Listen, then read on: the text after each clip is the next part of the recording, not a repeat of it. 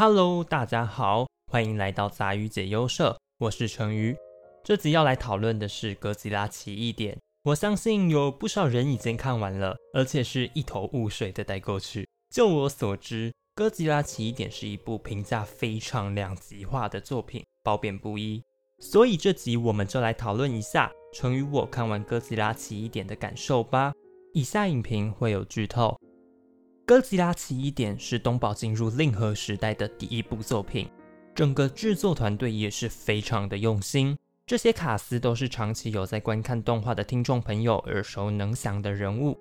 导演是高桥敦史，他是吉普力工作室出身的，在二零一七年指导过《哆啦 A 梦：大雄的南极冰天雪地大冒险》，虽然挺喝的。剧本统筹和编剧则是袁成塔。听到圆城塔，就代表这部歌吉拉奇异点要走的方向是科幻类型。人物原案的部分是由加藤和会负责，他的代表作有《罗宾与图集》《青之驱魔师》。音乐则是泽田丸，泽田丸老师应该就不用多做介绍了吧？哈哈。老实说，看完哥吉拉奇异点后，我有点难定位这部作品在东宝的哥吉拉宇宙中是什么样子的定位。不过最后我得出的答案是，东宝想要重新诠释哥吉拉的定义，不再是以往哥吉拉由于氢弹试爆而暴走的反核电影。东宝仿佛要告诉所有的观众，如果你想看那种落入怪兽大战窠臼的电影，麻烦你去看以前的作品就好。说实在，身为一个特摄片迷，成语我真的有点疲乏了。每次都是哥吉拉打某只怪兽，不断毁灭城市。然后又被说是在保护人类，平衡这个生态系。最扯的是那些作品里的文戏一点逻辑都没有，既生硬又毫无意义。当然，我知道有不少观众看哥吉拉就是要血流成河，哥吉拉才是主角，老子才不管里面的人类。那成语我也只能说好吧。哥吉拉奇异点中有着不少烧脑的物理理论。分子生物学、有机化学、演化法与生物学、非欧几里得几何学、MD5 讯息摘要演算法，blah blah blah blah 等等的。所以，成语我帮听众朋友整理和解释一下那些剧中听不懂的东西吧。当然，也有可能我的理解是错误的，毕竟我也不是专家。总之，大家也可以到我的 Twitter 和 IG 上留言讨论。哥吉拉，首先就是哥吉拉。有些人可能会好奇，为什么哥吉拉奇一点中的哥吉拉有着形态上的不同？其实这个设定早在二零一六年的正宗哥吉拉就已经有了。正宗哥吉拉里的哥吉拉总共有五个形态，而哥吉拉奇一点中的哥吉拉则是四个形态，分别为海生形态、两栖形态、陆生形态、最终形态。其实成宇我自己是非常喜欢这个设定的。毕竟哥吉拉的日文 “Godzilla” 就是由 “gorilla” 猩猩和 “kujira” 金鱼这两个词来的。我婆 Canada 才不是什么 gorilla 嘞！所以早在第一次看到正宗哥吉拉，我就一直希望这个设定可以延续到后面的作品，把真正对于哥吉拉的想象充分表达出来。顺带一提，我很期待安野秀明今年的新超人力霸王，不过不知道要演到什么时间就是了。红尘与原型。哥吉拉奇一点的故事是从日本外海发生赤潮开始的。赤潮是海洋灾害的一种，海洋水体中某些微小的浮游生物、原生动物或细菌，在一定的环境条件下突发性增殖或聚集，引发一定范围和一段时间内水体变色的现象。造成赤潮的原因可能是自然的海域水体富营养化、气候变暖。以及人为的工农业或养殖业大量排放废水入海、海洋开发、水产业、全球海运业发展等。不过，在哥吉拉奇一点造成海洋发生赤潮的主因，是因为红尘。红尘的主体是来自高次元世界的某个未知物质。由于是来自高次元世界，所以身处三维世界的我们只能观测到它的一部分。哥吉拉奇一点中使用三次元对应到二次元，三次元的世界投射到平面的时候会成为影子，所以只要我们转动物品，那影子的外貌就会跟着改变。红尘其实只是一个高次元世界物质在三次元世界投射的影子。根据哥吉拉奇一点中的设定，这个高次元神秘物质在三次元世界一共有十三种不同的形态，而剧中的人类只能掌握其中的三种。第一个是红尘，第二个是从红尘由人为因素改变形态而来的原型，第三个则是使用正交对角转换器使红尘结晶化的形态。何谓奇异点？成语我认为就是维度的入口。更深刻的解释就是连接高次元世界与三次元世界的通道。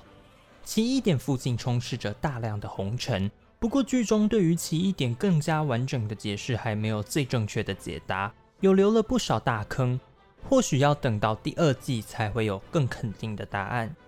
但似乎得在奇异点附近才能连接上不存在的计算机，也就是哥吉拉奇异点中能预测未来所发生一切的机器。至于哥吉拉是否又是一个奇异点呢？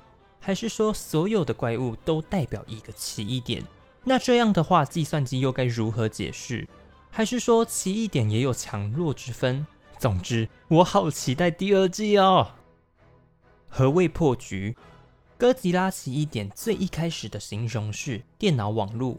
当一个问题被提出。而多台电脑相互竞争演算，却产生许多不同的答案后，所造成的错误就是破局。对应到世界，宇宙等同是个网路，奇异点就是许多台不同的电脑，未来则是那些电脑试图计算的答案，而奇异点间彼此干扰所导致的错误就是破局。正交对角化，刚刚在红尘的地方有提到。身处三维世界的我们，只能观测到它的一部分。至于那些无法观测的部分，还有许多的变化。正交对角化就是将红尘非三维的部分折起来，就像六等于九的那张纸条，能够瞬间将原本红尘在其他时空维度的可能都固定在三维世界。不过，正交对角化其实是成于我整部最看不懂的地方，所以我也不确定这个结论是否正确。